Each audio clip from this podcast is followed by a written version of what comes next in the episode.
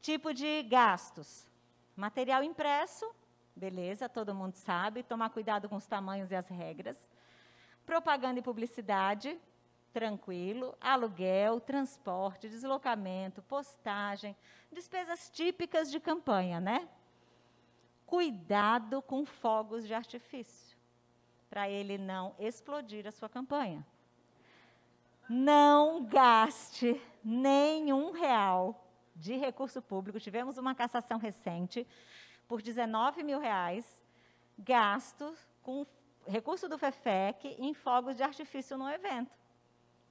E tivemos uma outra, alguns meses atrás, de 38 mil.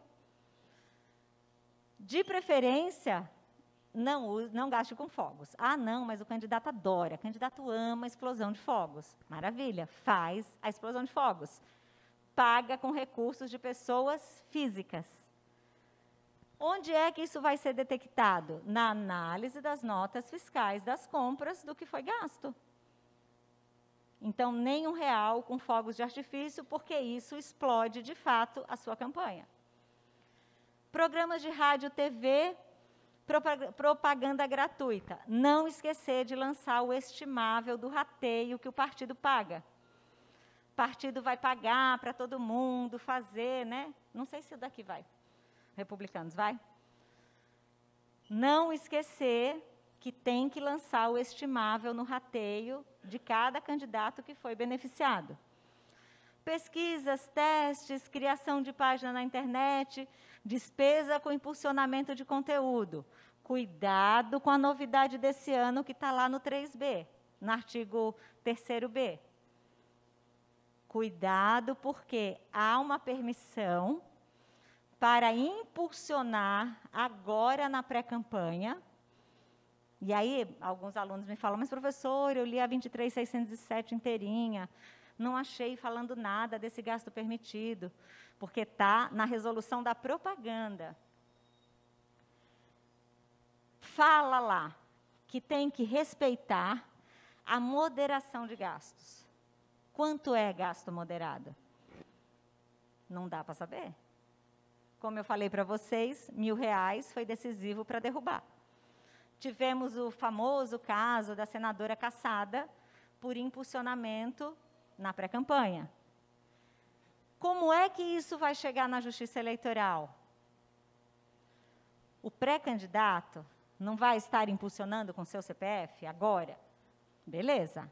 Na hora que o Facebook mandar os relatórios para a justiça eleitoral da contratação do CNPJ daquele candidato, ele vai mandar do CPF que está vinculado ao CNPJ daquele candidato do período que ele fez. Ah, não, mas é que ele tem uma outra atividade, e nessa outra atividade ele impulsiona na sua vida empresarial normal. Isso vai ter que ser explicado lá na hora que os valores chegarem.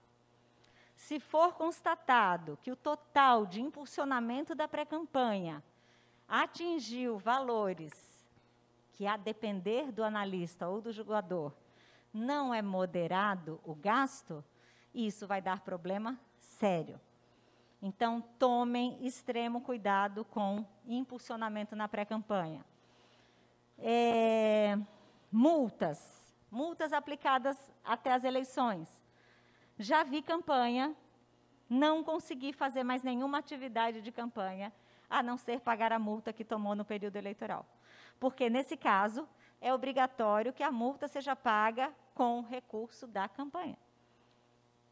Então, não levem multa no período eleitoral, nem antes nem depois. Mas se você levar multa no período eleitoral, você tem que usar o dinheiro que você teria para suas atividades para pagar multa, porque é obrigatório ser por dentro da campanha. Jingles, slogans e vinhetas, cuidado aí só para saber se a pessoa que está doando o jingle é cantor tá? De fato, para não ter doação de, de pessoa que não tem aquilo como atividade econômica que acontece muito. Doações para outros partidos ou candidatos, beleza? E todas as notas fiscais tenham cuidado, recibo, tire cópia de todos os cheques. Já falei e vou falar inúmeras vezes. Evitem pegar talão de problemas, Não é talão de cheque, é talão de problemas. Cada folha ali tem um potencial ofensivo de destruir a sua campanha.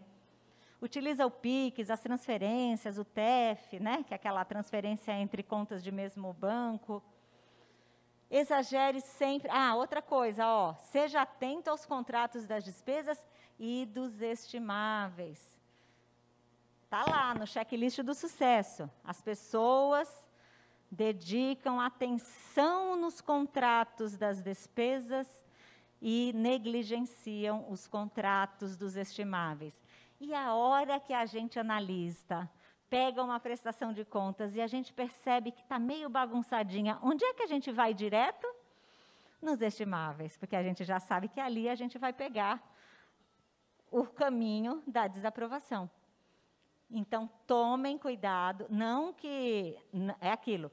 Não é que a pessoa faz de má fé. É por falta de conhecimento de que esses contratos têm o mesmo peso do que um financeiro. Existe um senso comum de achar que aquilo que é financeiro tem um rigor maior. Na verdade, tudo tem o mesmo peso. O cuidado tem que ser o mesmo. É claro que quando a gente fala dos fundos públicos, ainda eleva um pouquinho mais esse cuidado. Falei de todo o resto? Falei.